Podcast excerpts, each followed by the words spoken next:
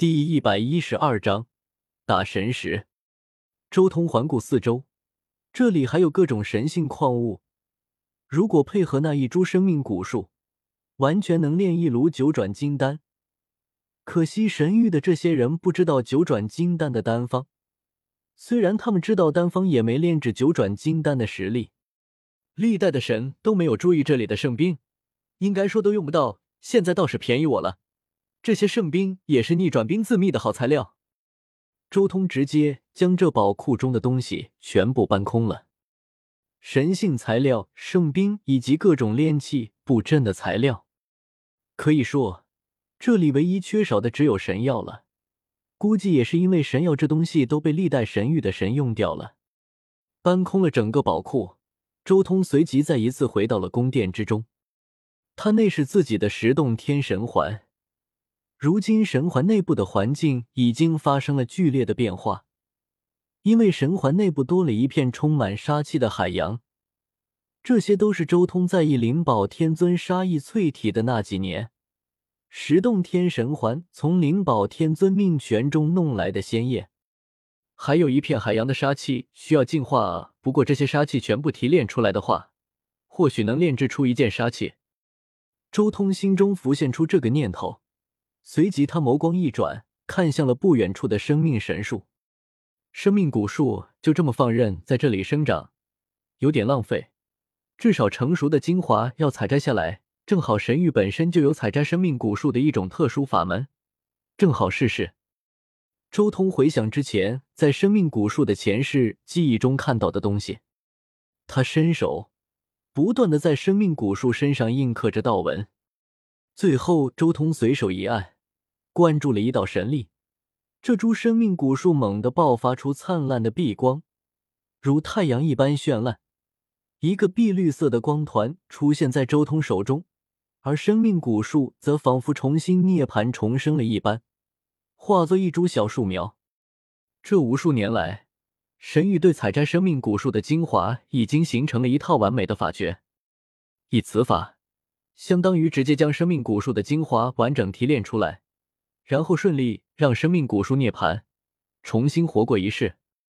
周通顺手将自己的意志灌注到了生命古树身上，他拿了个玉盒，将这一团碧绿色、散发着无穷生命力的神树精华封印在里面。第二枚完整神药果实到手，周通轻声说道：“所事都差不多了。”接下来就该为准帝和第十神行做准备了。周通盘坐下来，那是自己的轮海。晋级大胜之后，自己的第九个神行九幽鳌也顺利成型。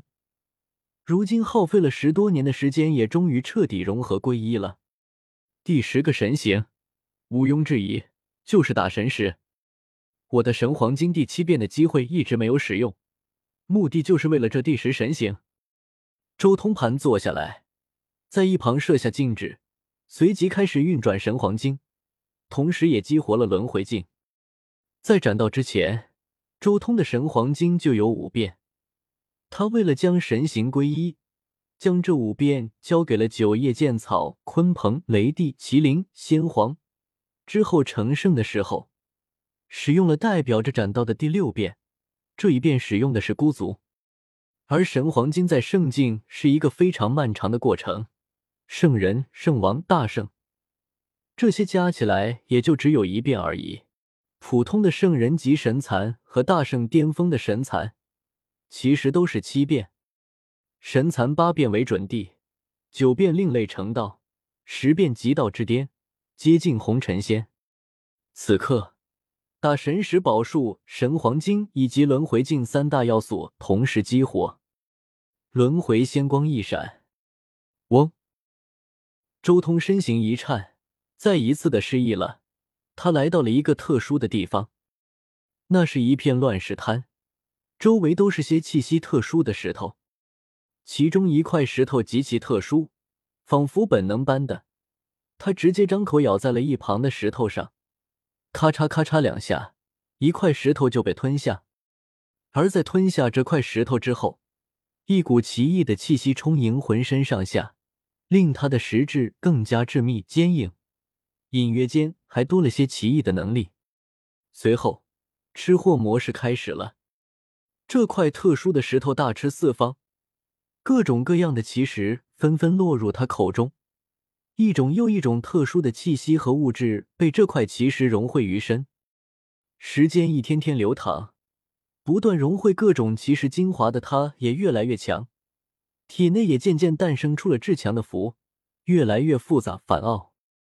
许久之后，盘坐于神殿中的周通终于重新睁开了眼睛。轰！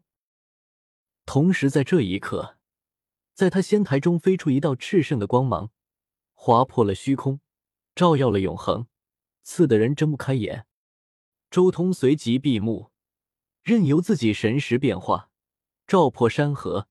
他依然久久不动，在体悟着打神石宝术融合的那种特殊的经历。经历了打神石这一世之后，神石暴涨到另一个极限，他的眉心闪耀。好似有一盏不朽的神灯一般，尽情的释放着灿烂的仙辉，照耀虚空。同时，他的眉心之中有一种神秘莫测的气息在散发，在其仙台之上，好像有一尊蛰伏的大地即将苏醒一般，令人敬畏。很长时间后，他睁开了双眼，他眉心之中那炽烈的光渐渐消失了。那即将苏醒的大地也重新沉淀下去，还是差了一点，差一点就突破那一关了。周通叹息了一声，距离那无上准地的境界，他就差了那么最后的一丝丝，但这最后一丝丝就是天堑。准地果然不是那么好突破的。周通也清楚，自己的底蕴还没有达到那种程度，至少他如今距离准地还有好几个关卡。首先，便是仙台秘境的经，这一卷经不完整，难以突破这五百年的年限，突破至准地。其次，便是进一步精细化研究身体的奥妙，让自身的奥妙进一步展现出来。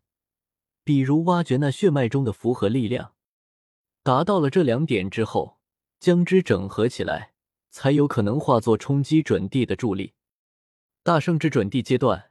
确实难度极大，尤其是我现在还才九十多岁，不，应该是三十三岁才对。周通看了看自己轮海上的划痕，没错，就是三十三道。第一次尝试突破准地境界失败，周通并没有沮丧，而是在心中总结自己这次失败的原因，并且想办法进行弥补。